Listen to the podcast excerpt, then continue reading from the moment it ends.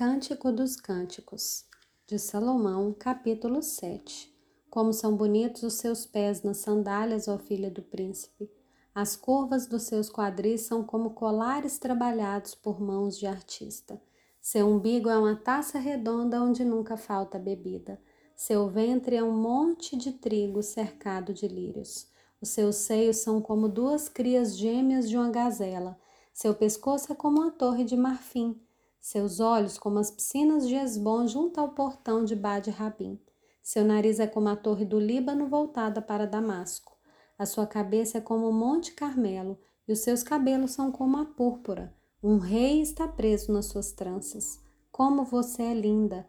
Como você é atraente, meu amor, com as suas delícias. Esse seu porte é semelhante à palmeira e os seus seios se parecem com os cachos. Eu disse: Vou subir na palmeira e colher os seus frutos. Sejam os seus seios como os cachos de uvas e o aroma da sua respiração, como das maçãs. Os seus beijos são como bom vinho, vinho que se escoa suavemente para o meu amado, deslizando entre os seus lábios e dentes. Eu sou do meu amado, e ele tem saudades de mim.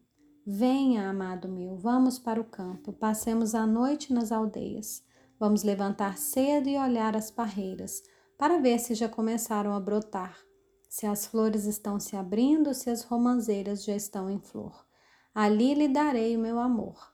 As mandrágoras exalam o seu perfume e às nossas portas há todo tipo de frutos excelentes, frescos e secos, que reservei para você, meu amado.